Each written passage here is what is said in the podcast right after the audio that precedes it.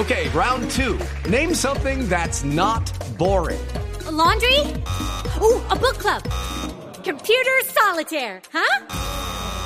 Ah, sorry, we were looking for Chumba Casino. That's right. ChumbaCasino.com has over 100 casino style games. Join today and play for free for your chance to redeem some serious prizes. ChumbaCasino.com. No purchase necessary. Full prohibited by law. 18 plus terms and conditions apply. See website for details. Momento para nuestra sección.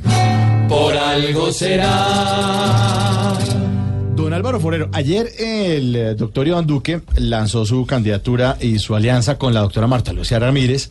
Mm, luego se anunció también, y lo anunciamos aquí en Blue Radio, la eh, unión entre eh, Germán Vargas Lleras y su fórmula vicepresidencial, el doctor Juan Carlos Pinzón. Y hoy el doctor eh, Petro se anuncia su alianza con la doctora Ángela María Robledo de la Alianza Verde eh, buscando um, esas alianzas y esas uniones para las elecciones del próximo 27 de mayo.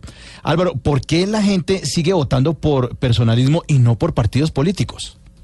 La columna del lunes pasado el espectador planteó que quien ganó las elecciones fue el personalismo, porque en la democracia electoral hay dos tendencias, el partidismo y el personalismo. Ambas tienen ventajas y problemas. El partidismo tiende a ser el mejor, el ideal en las democracias, pero puede desembocar en clientelismo.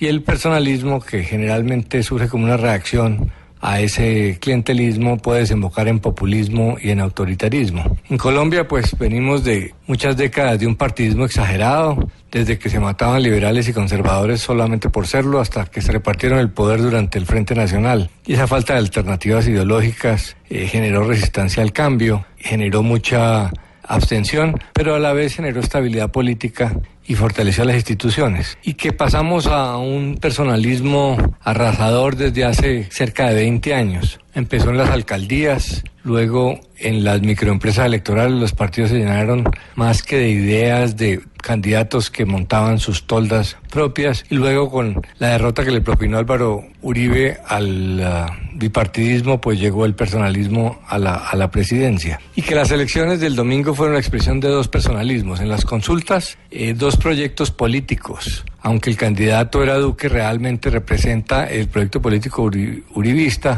que tiene una parte caudillista y podría decir uno que populista porque representa la rabia contra esas élites que entregaron el país a las FARC. Son tanto en el uribismo como en el petrismo, hay la intención de encarnar a un pueblo puro. Pueblo son muchos pueblos, pero en el populismo siempre la tendencia de caudillista de encarnar a ese pueblo que tiene una voluntad para defenderse en contra de las élites. Petro en contra de las élites corruptas que entregaron el país a los ricos, según dice él, y en el uribismo las élites corruptas que entregaron el país a las FARC. Santos con los mermelados del Congreso haciendo el pacto con, con las FARC. Y a nivel de Congreso se dio una especie de enfrentamiento entre lo que podría decir uno de los populismos y el clientelismo, los partidos tradicionales afianzados en el en el clientelismo y los partidos eh, nuevos eh, en el populismo. La pregunta es qué va a pasar en las elecciones presidenciales. Si va a ser una lucha de una puja de populismos entre dos proyectos políticos adversos como el de Petro y Uribe o una de puja entre populismo y clientelismo, por ejemplo, Petro contra Vargas o Duque contra Vargas, que representa al sistema político tradicional. Y si don Alvarito lo dice, por algo será.